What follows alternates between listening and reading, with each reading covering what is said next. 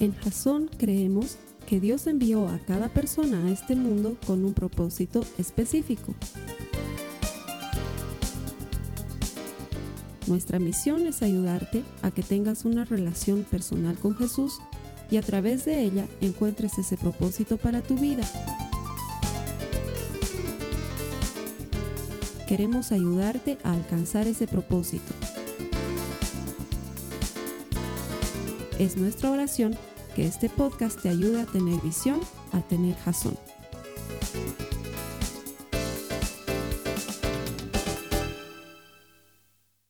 Y para los que dicen, ay, yo me agarré de mi peor es nada, Carlos Alberto, vamos a seguir en esta serie dudando de Dios. Hoy vamos a hablar de eso. El mensaje se llama, todos los hombres son iguales. Todos son iguales. Y los hombres también dicen lo mismo, no se hagan las hermanas ahí a las...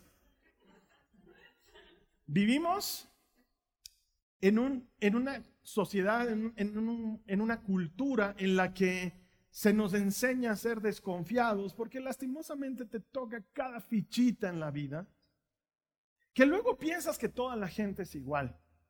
Ahora, esto genera un problema en nosotros, porque si otros me han fallado, si otros me han lastimado, si alguien que debía cuidar mi corazón en realidad lo destrozó, eso me lleva a pensar que, quién sabe, tal vez Dios también puede hacer lo mismo, porque si otros me han fallado, ¿qué me hace pensar que Él no me vaya a fallar? Y quizás tú me digas, Carlos Alberto, yo nunca pienso eso.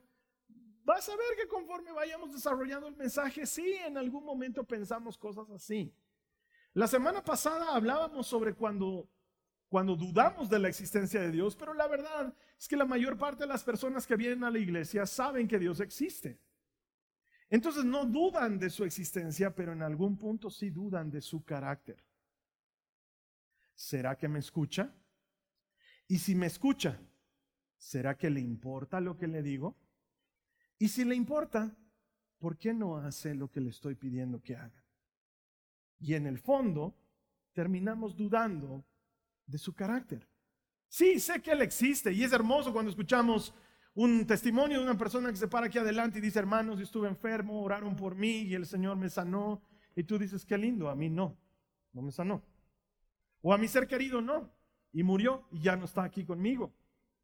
O escuchas de una pareja aquí que viene y testifica, nosotros ni siquiera nos imaginábamos que nos íbamos a casar y el Señor ha unido nuestros caminos y tú miras al que está a tu lado y dices, yo llegué tarde a la repartición y me tocó esto y el otro te mira orgulloso.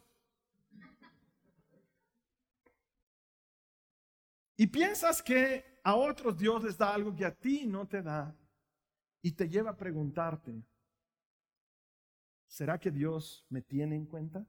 ¿Es alguien en quien puedo confiar?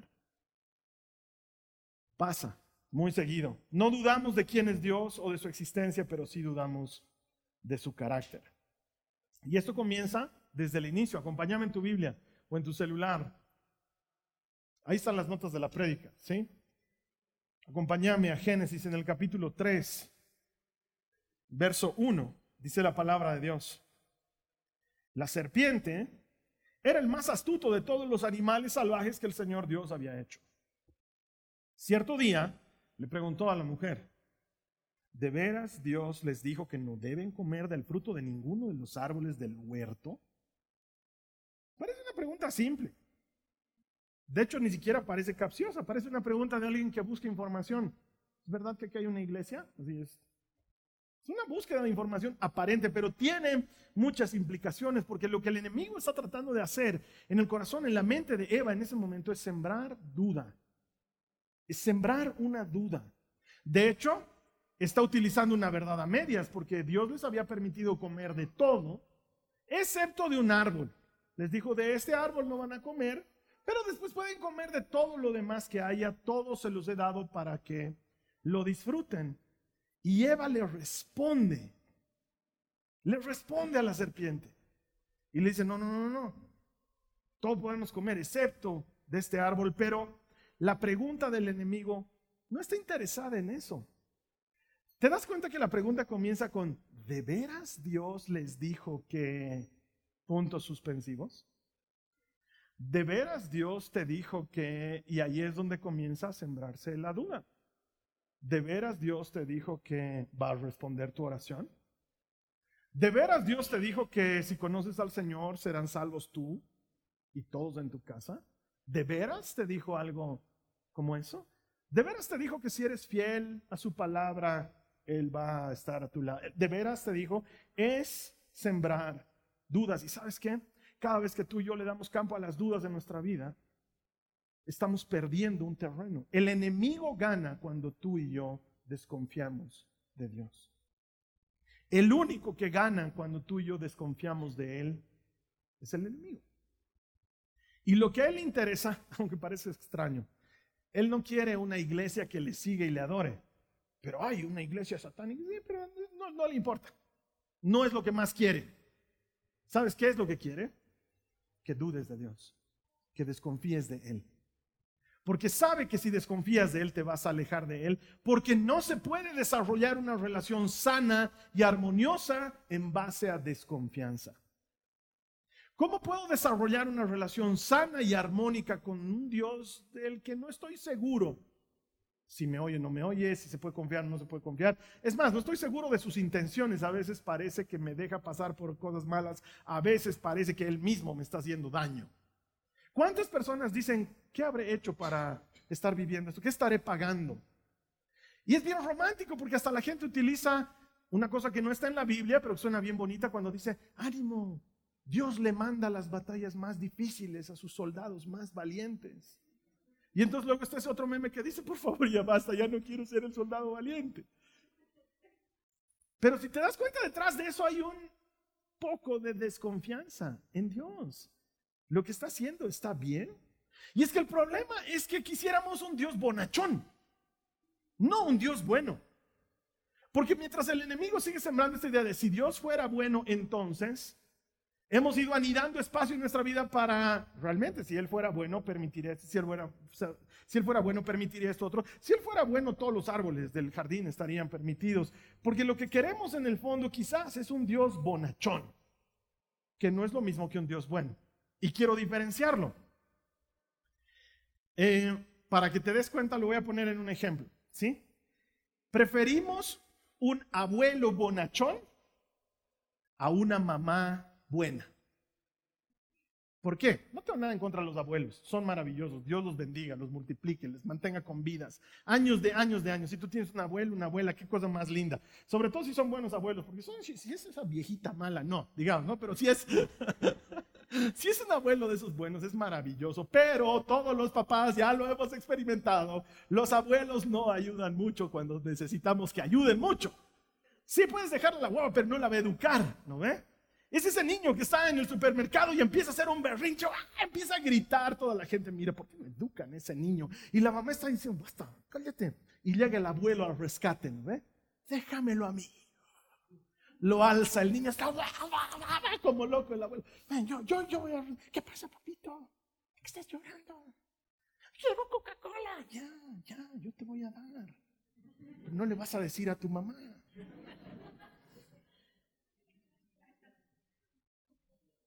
Eso queremos.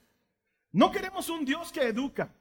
Los abuelos no están en edad de educar, ellos ya educaron. Es más, algunos dicen que ser abuelo es el premio que Dios te da por no haber matado a tus hijos.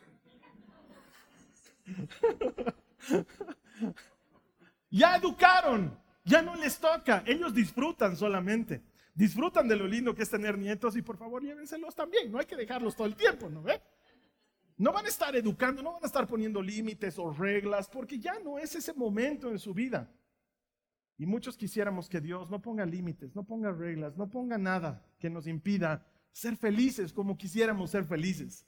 Nos encantaría que Dios le diga sí a todas las peticiones que nosotros tenemos, porque en el fondo quisiéramos un Dios bonachón y por eso el mundo no cree en el Dios de la Biblia y prefiere armarse un Dios mucho más a su alcance, a su medida. Un Dios que te deje todo, porque finalmente, mientras seas feliz y no le hagas daño a nadie, ¿cuál es el problema? Es como esto que me pasó un tiempo atrás. Estaba en una de esas oficinas públicas donde todavía hay que hacer fila para que te atiendan. Y delante de mí había un par de muchachos, universitarios claramente, no solamente por la edad, pero por cómo hablaban. Los dos estaban delante de mí Y uno le decía al otro, ¿te ha tocado clases con el Loaiza? Sí, es un maldito el Loaiza, maldito es. Sí, es un desgraciado. No, no, no, es que con vos no, conmigo es un maldito. No sabes lo que me ha pedido la semana pasada. ¿Qué te ha pedido, hermano? Me ha hecho revisar cálculo 2, viejo. ¿En serio, hermano? Sí, mira, por lo menos dos años que no veo cálculo. ¡Qué maldito, ¿no? ¿Cómo va a ser eso? Entonces yo quiero desempolvar mis cuadernos, viejo. Una parte no había tenido, tenía que pedirle a la Jennifer que me preste, hermano. No entiendo su letra. Maldito es Loaiza. No es como el Gutiérrez, es bien, ¿no? sí, hemos cañado fuerte cuando es viaja a Potosí. Voy a tener que traducir para los que están en otro lado. Hermano, ¿sabes que hemos viajado a Potosí, todos viajes de estudio? el peor, él ha cañado mal, hermano. Ese sí, pues es cuate, es bien. Gutiérrez es bien. Estaba por aplazar Jiménez, le ha, le ha comprado, así le ha dicho, Inge, le compraré, ya has recibido, dice Johnny Walker. Tranquilo ha pasado, hermano. Bien es, ¿no? Como es desgracia maldito de Loaiza. Yo estaba detrás de ellos, yo escuchaba todo eso y decía, es que eso es lo que, eso es lo que todos quieren. El malo es bueno y el bueno es malo. El que te pone límites y te dice, no te voy a permitir, no vas a ser flojo, no te voy a dejar, ese es un malo. Pero el que te dice, ya llega tarde, ya dame un whisky, ese está bien, ese funciona bien. Y en el fondo, quisiéramos que Dios sea así, bonachón.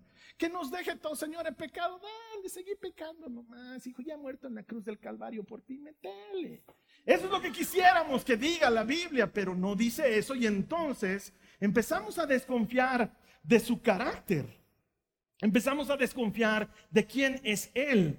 Porque el hombre quiere un Dios a su medida, un Dios que le haga feliz. Y cuando enfrentamos el problema real del dolor, porque en esta vida hay dolor, eso causa ruido.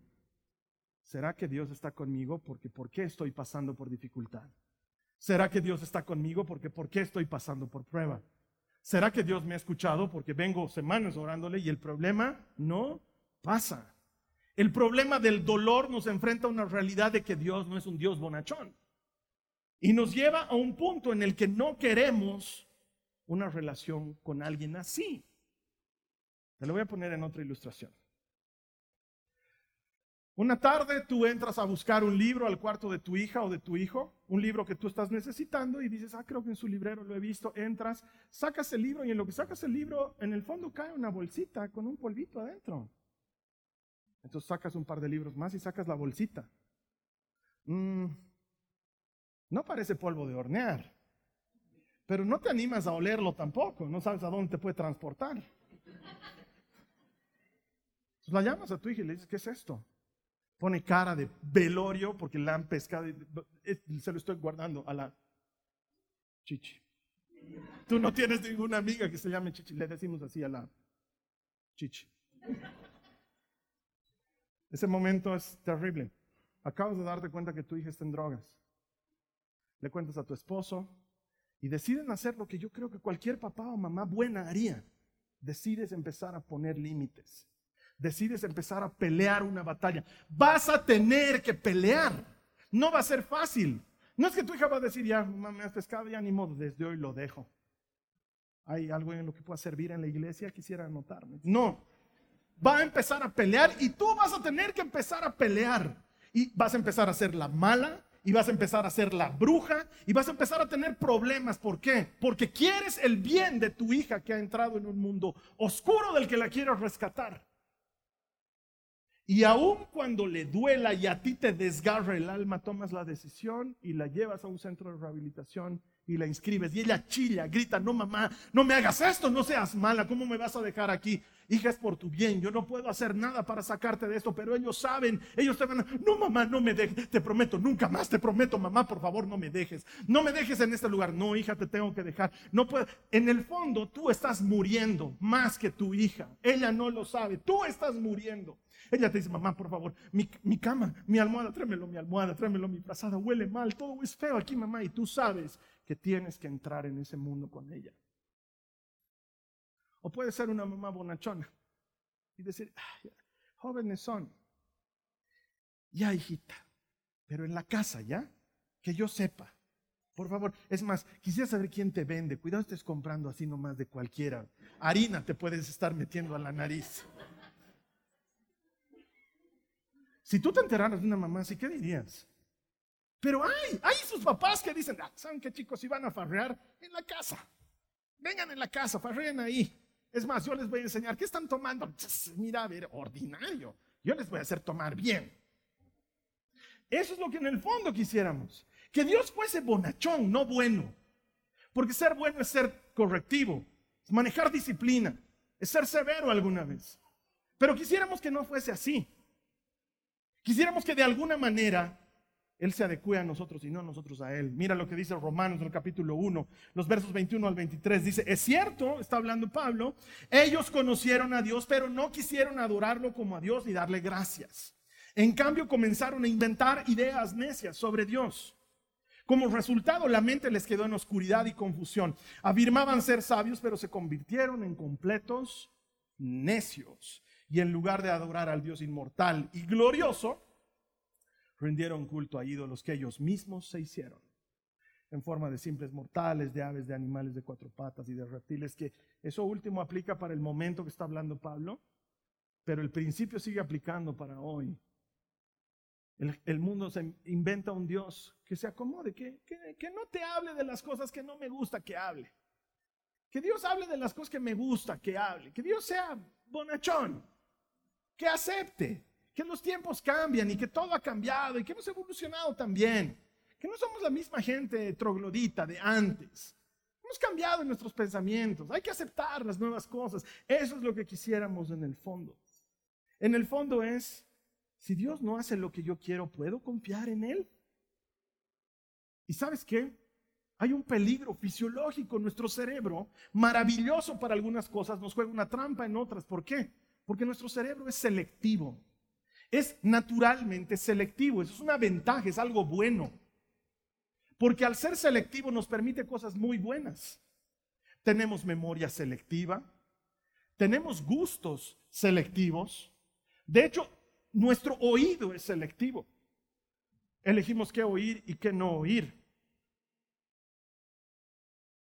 ¿Te has dado cuenta que está sonando el data que está encima de nosotros? Ah, cierto, no. Todo el rato está sonando, pero tu oído lo anula. Se olvida, porque es selectivo. Y tu lectura de la Biblia también es selectiva.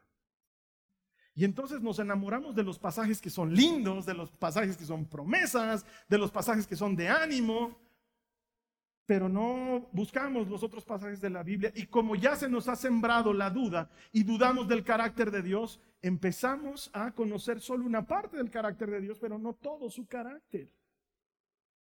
Y empezamos a leer en la Biblia lo que sí me gusta, pero dejamos de leer lo que no me gusta. Y es muy común escuchar gente que me dice, no, Carlos, Job, yo no leo. Me causa angustia, Job. No entiendo, no leo, Job. ¿Y qué te gusta leer? Proverbios, salmos. Hermoso. No todos los salmos. Hay un tal Asaf que no me gusta. Ese no leo. Es más, te voy a confesar, Carlos Alberto, Habacuc nunca he leído. Desde el momento que dice el día del Señor, no, es feo el día del Señor, no me gusta. Y empezamos a seleccionar qué sí leemos y qué no leemos y nos privamos de conocer el carácter de Dios, mi hermana, mi hermano. Necesitamos conocer su carácter. Para no dudar de Él, necesitas conocer su carácter. Pero no puedes conocer su carácter si solamente tomas una parte de Él y no tomas todo lo demás de Él. Necesitas conocer el carácter de Dios. El carácter de Dios queda manifiesto en su palabra. Y entonces coleccionamos citas bíblicas de ánimo y de esperanza, pero no tenemos las otras citas bíblicas. La semana pasada te hablaba de una de las archiconocidas, la que todos amamos, Jeremías 29:11, que dice, vamos a leerla. Pues yo sé los planes que tengo para ustedes, dice el Señor. Son planes para lo bueno y no para lo malo, para darles un futuro y una esperanza. ¿O no que es una cita hermosa? Es maravillosa. Pero ¿conoces su contexto? No conoces el contexto. Y el contexto te habla de algo distinto. Te voy a contar el contexto. Israel ha venido pecando durante años y años y años en idolatría. Han abandonado a Dios, lo han tenido de lado, han preferido otros dioses, pese a que han visto maravillas, han preferido otros dioses. Y Dios viene avisándoles durante cientos de años, no durante 20 añitos, durante cientos de años. Si siguen en ese camino, un pueblo grande va a venir sobre ustedes y los va a volver sus esclavos y van a tener que vivir en esclavitud. O cambian o eso les va a pasar. No, deciden no cambiar. Entonces llega el momento en que Babilonia se vuelve una, un imperio enorme y los conquista. Conquista Judá y los lleva al cautiverio. Acaba de comenzar el cautiverio. La gente está sufriendo porque ya no vive en la tierra donde antes vivían. Han sido llevados como esclavos a una tierra foránea donde ni siquiera les dejan comer la comida que están acostumbrados o adorar al Dios al que adoraban. Todo ha cambiado. Y en ese momento el Señor les dice, hijo, hija, durante años te he dicho, estás caminando un sendero oscuro que te va a llevar a caer, a tropezar y a pasarla mal. Y has decidido no cambiar. Y no me queda otra, no tengo otra que llevarte a la clínica de rehabilitación Babilonia. Y tengo que meterte en esa clínica. No, papá, no me dejes, tengo que hacerlo, porque si no, nunca aprenderás lo que necesitas aprender. Pero papá, por favor, no me dejes, no me metas en Babilonia. Es algo muy duro, no voy a poder. Vas a poder, porque yo sé los planes que tengo para ti. Planes de bien y no de mal, para darte un futuro y una esperanza. Sigue sonando hermosa la cita bíblica, pero el contexto nos abre el panorama.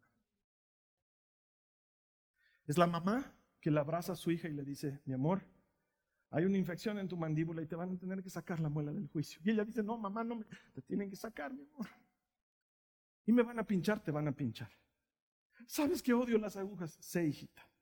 Sé, hijita. Pero solo si te pinchan van a poder anestesiar la zona y van a poder sacar. Pero mamá, no, no, no, no me pueden dar una pastilla. No, hijita, ya está infectada. Sé valiente. Mamá, no voy a estar contigo. Te voy a estar agarrando de la mano. Mientras el doctor te hace la operación, te voy a estar agarrando de la mano. Y vas a salir bien, pero tienes que pasar por el dolor. No nos gusta. Quisiéramos que solo sea la cita bíblica hermosa. La de soy tu mamá y te amo. Pero viene acompañada de soy tu mamá y te amo y porque te amo te voy a ayudar a pasar por esto difícil. Es el fisioterapeuta que le dice a su paciente, su hombro está dislocado y tengo que acomodárselo. Y el paciente dice, ah, va a doler, va a doler. Y no hay otra forma, no me puede poner pomadita, darme pastillas, le puedo, pero no va a resolver el problema. Y si sigue así se va a volver crónico y tal vez desgarre algún músculo y eso eventualmente puede terminar en una cirugía. Ay, no, no me diga esas cosas que no me gusta escuchar, dígame solo lo bueno. Vamos a las drogas de una vez, déme las pastillas. Pero si es un buen si es un buen fisioterapeuta, ¿qué te va a decir? Aguántese, le va a doler, pero tengo que hacerlo, ¿no ve? Y va a poner la mano y va a decir a la cuenta de tres. Uno. ¡Ah! Listo. Esta cita bíblica, fuera de su contexto, es una promesa hermosa. Dentro de su contexto, nos muestra el carácter de Dios. Hay cosas que podemos rescatar de esa maravillosa cita. Que Dios es bueno, que quiere tu bien, que está pensando en algo bueno para ti. Pero eso no significa que no vayas a pasar por algo difícil. Eso no significa que no vayas a vivir dificultad. Pero es en la dificultad en la que el enemigo viene y te dice, ¿será que Dios dijo que tendrás que pasar por cosas difíciles? Y te hace dudar del carácter de Dios. Pero su carácter está manifiesto en la cita bíblica. El contexto no anula quién es Él. Necesitamos conocer su carácter para aprender a confiar en Él. Otra cita bíblica que todos aman, pero que no, no le tiran pelota al contexto. Deuteronomio 28, 13. Si escuchas los mandatos del Señor, tu Dios, que te entrego hoy, y los obedeces cuidadosamente, el Señor te pondrá la cabeza y no en la cola, y siempre estarás en la cima y nunca por debajo. Esa cita las debí escuchar. Es más, los que eh, eh, anuncian, decretan, proclaman, declaran y confiesan y toman y arrebatan, siempre dicen, estoy cabeza y no cola, estoy por encima y no por debajo, porque está ahí en la palabra de Dios, pero está justo después de, si haces caso, si escuchas mis mandatos, si me obedeces. Nuestra memoria selectiva se pasa por alto el hacer caso, el caminar en sus mandatos y se va directito a soy cabeza y no cola. Porque claro, es hermoso ser cabeza, es horrible ser cola. Pero hay una condición que revela el carácter de Dios. Su carácter es claro. Él sabe lo que es bueno, tú y yo lo desconocemos plenamente. Él sabe lo que es correcto, tú y yo no lo sabemos. Entonces, ¿se puede confiar en un Dios así? La serpiente te sigue diciendo, ¿es verdad que Dios te dijo? Detrás de esa pregunta es, ¿puedes confiar en Dios? Y la respuesta es, sí, se puede confiar en Dios. ¿Por qué? Porque Dios es bueno. Primera y esencialmente, Dios es bueno. Él es fiel. Y si es bueno y si es fiel, es confiable. Podemos confiar en Él. Pero si Dios fuera bueno, no estaría pasando. Si tu mamá fuera buena, ¿no te metería a un centro de rehabilitación si estás en drogas? Te metería. Disociamos la bondad de Dios del dolor cuando en realidad son cosas que te pueden llevar a un bien mayor. Y seamos honestos, la mayor parte del tiempo que estamos pasando por algo difícil, la mayor parte porque hay partes pequeñitas, pero la mayor parte del tiempo, seamos honestos, estamos ahí porque hemos metido la pata. Porque sabíamos que teníamos que hacer algo de una manera y lo hemos hecho de otra manera y vamos donde Dios a que arregle la metida de pata. Y aún así, Dios es bueno. Porque no me imagino que una mamá o un papá que se precian de ser buenos, en lugar de pescarlo a su hijo, reciban una confesión. Que una noche tu hijo entre y te diga, mamá, no te va a gustar lo que te voy a decir. He estado usando drogas los últimos meses. No me imagino que una mamá le diga, qué pena, hijito. Vos te has metido, vos lo resolverás. No, si es buena le va a decir, te voy a ayudar. Me duele, me desgarra, me rompe el alma, pero te voy a ayudar. Dios es mejor que cualquier mamá o que cualquier papá. Él es bueno. Él no es bonachón, es bueno. Y a veces va a tener que hacer cosas que no nos parecen buenas, pero que van a redituar en algo bueno. Israel, vas a estar cautivo 70 años en Babilonia. Judá, para ser precisos. Pero después de 70 años yo te voy a libertar. Te voy a volver a traer a mí. Vas a volver a sembrar y cosechar en la tierra que has perdido. Vas a volver a ver a tus hijos ahí creciendo y jugando. Y vas a haber aprendido lo que es ser fiel al Señor tu Dios.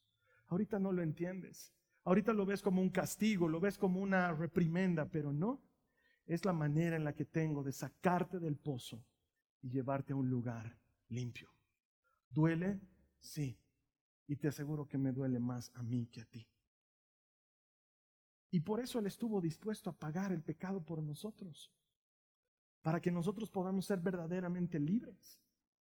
El carácter de Dios es notorio. Él es un Dios bueno, aun cuando tú y yo estemos pasando por algo difícil.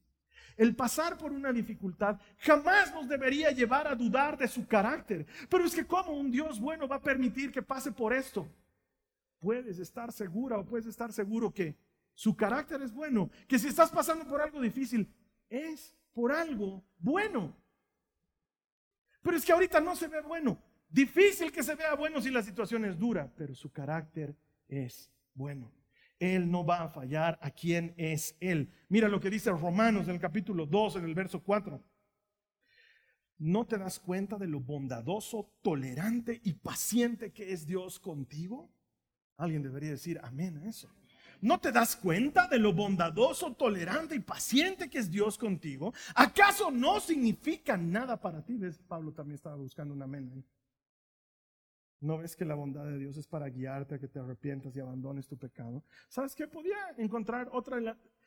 De que Dios es bueno, hay 500 citas en la Biblia. 500.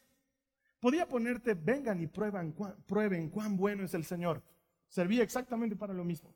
Pero me busqué una cita bíblica que no conoces. Una cita bíblica que no memorizaste porque parece cita mala, porque parece que te están hablando duro, porque te cuento que nos está hablando duro. Te está diciendo reaccionar.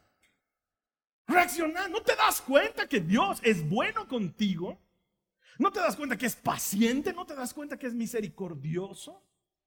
Su carácter es así porque Él no es bonachón, Él es un Dios bueno. ¿Eso qué significa? Que no siempre te va a dar lo que quieres, pero siempre, siempre, siempre te va a dar lo que necesitas. no siempre te va a decir sí a lo que le pides, pero siempre te va a decir sí a lo que necesitas. Ese es su carácter. Él es bueno, no bonachón, bueno.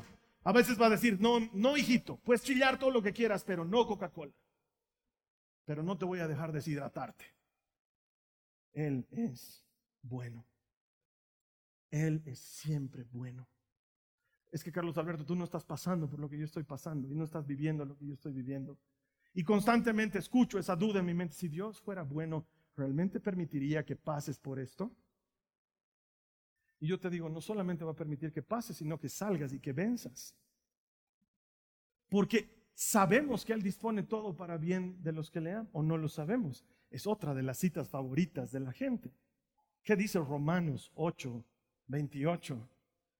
Y sabemos que Dios hace que todas las cosas cooperen para el bien de quienes lo aman y son llamados según el propósito que tiene para ellos. ¿Qué dice? Todas las cosas. Todas ayudan a bien. En español actual, en español que entiendas, Dios permite que todo lo que sucede en tu vida, bueno, no tan bueno e incluso malo, que todo lo que sucede vaya a terminar en algo bueno. El problema es que nosotros creemos que el fin es en esta vida y esta vida no es el fin. La mayor parte de las soluciones y las respuestas de Dios están en la eternidad. Por eso Jesús dice, ¿de qué te sirve ganar el mundo entero si te pierdes? Si pierdes tu alma. Porque de aquí no te llevas nada, pero tu alma sí se va contigo. Eso es lo que cuenta. ¿Cómo puedo entender que un Dios bueno permita? Tal vez la respuesta no está aquí, y la respuesta está en la eternidad, porque mis hermanos, lo he dicho hasta el cansancio, la vida no termina con la vida, la vida empieza cuando cierras los ojos y le llamamos muerte. Ahí es donde comienza verdaderamente la vida. El sentido de la vida solamente lo puedes encontrar en este breve periodo que estamos de este lado. Y te lo vengo predicando hasta el cansancio. ¿Cuál es el sentido de la vida? Y Jesús responde, el sentido de la vida es conocer a Dios y a quien Él ha enviado. Eso solo lo puedes conocer en esta vida, porque la otra ya es destino eterno. ¿Será que un Dios bueno puede permitir? Lo puede permitir si eso te va a garantizar eternidad. Claro que sí. Lo puede permitir si eso te va a garantizar eternidad. Y a veces vamos a tener que enfrentar cosas difíciles en este mundo y eso no le quita bondad a Dios. Al contrario, le aumenta bondad. Porque también sé esto. Tú y yo ya hemos pasado por algo duro en algún momento de nuestras vidas. ¿O me equivoco? ¿Hay alguien aquí que no haya pasado por un momento duro en su vida? Pero estás aquí. Has sobrevivido. Él ha sido bueno. Él sigue teniendo más para ti. Él dispone todo para bien de los que le aman. Es como esta película que me han hecho ver 800 veces mis hijas, cuando eran chiquitas, porque ya no son chiquitas. Todo pasa.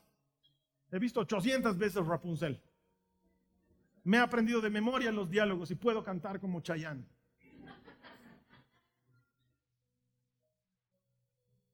Y hay una canción que la falsa mamá de Rapunzel le cantaba todo el tiempo para convencerla de que ella era su mamá y le decía, la canción decía, mamá sabe más que tú, Rapunzel sabia es mamá. Y en el tiempo, olvidándonos que la mamá Rapunzel era un desastre, ¿no has comprobado que sabia es mamá? Tu mamá sabe. Hay algo que Dios le ha dado a la mamá. No sé explicarlo. Pero si tu mamá te está diciendo no te juntes con ese chico, no te juntes con ese chico. Después vas a terminar con tu peor es nada y vas a estarte quejando, pastor, ore por nosotros, no sé si qué. Te ha dicho tu mamá clarito. Algo le ha dado el Señor a las mamás. ¿Y sabes qué? Eso viene de Él. Dios sabe. Él sabe. Él sabe lo que es bueno para ti. Él sabe por qué te separa de alguien. Él sabe por qué no permite que estudies en cierto lugar. Él sabe por qué permite que alguien que tú amabas muera. Él sabe por qué. Pero es doloroso, Carlos Alberto. Él sabe que es doloroso pero sabe que lo necesitas. y sabe que te va a hacer bien. Pero Carlos Alberto, ¿y qué tal si me toca un Dios como la mamá de Rapunzel, traidor y mezquino? Dios no es así, no es la mamá de Rapunzel. Sí, pero es que mi mamá me abusaba, mi papá me abusaba. Tal vez el que más tenía que amarte es el que más te ha hecho daño y eso te ha vuelto una persona desconfiada. Pero vengo a decirte de parte del Señor, no todos los hombres son iguales y Él no es hombre como nosotros. Él no se parece a ninguno. ¿Podrá una madre olvidarse del niño de sus entrañas? Dice el Señor.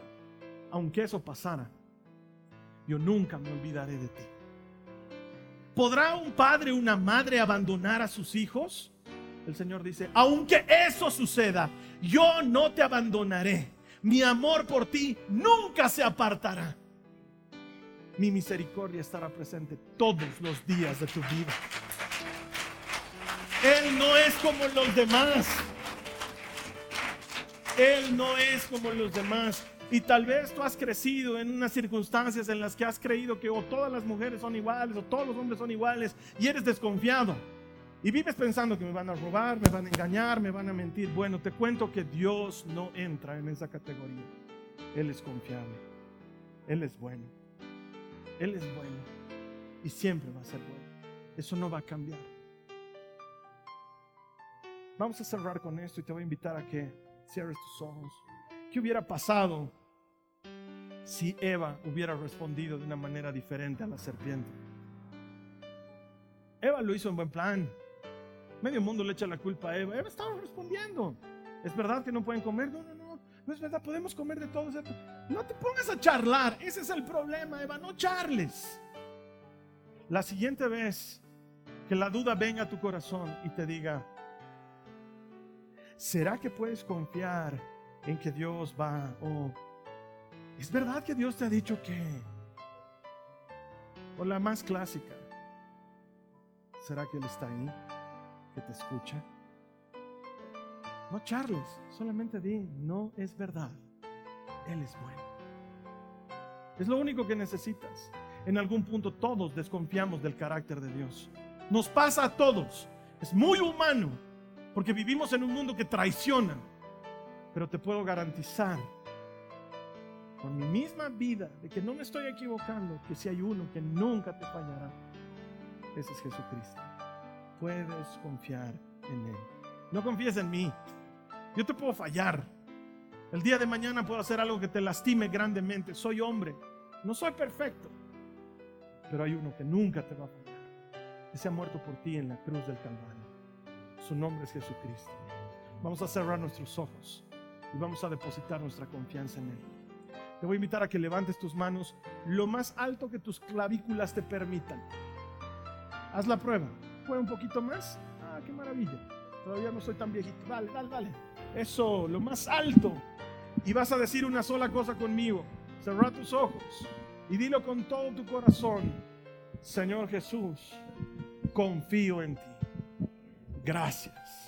Nada más, ahora dale gracias. Dile, confío en ti. Gracias, gracias, gracias. Confío en ti, confío en ti. Aunque pase por el valle de sombra de muertes, no temeré mal alguno. Tú estás conmigo. Eres bueno, confío en ti.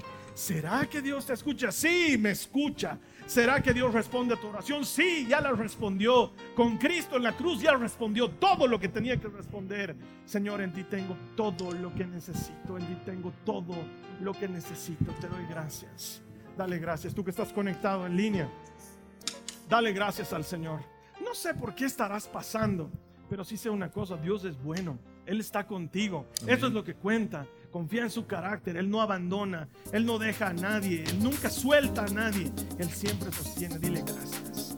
Gracias. Esta ha sido una producción de Jason Cristianos con Propósito. Para mayor información sobre nuestra iglesia o sobre el propósito de Dios para tu vida, Visita nuestro sitio web www.jason.info. Allí encontrarás muchos recursos para animarte en tu relación con Dios, enseñanzas, nuestro blog, prédicas y mucho más. Te lo deletreamos www.jazon.info. También puedes visitarnos en nuestro sitio en Facebook www.facebook.com com barra. Que Dios te bendiga abundantemente. Muchas gracias.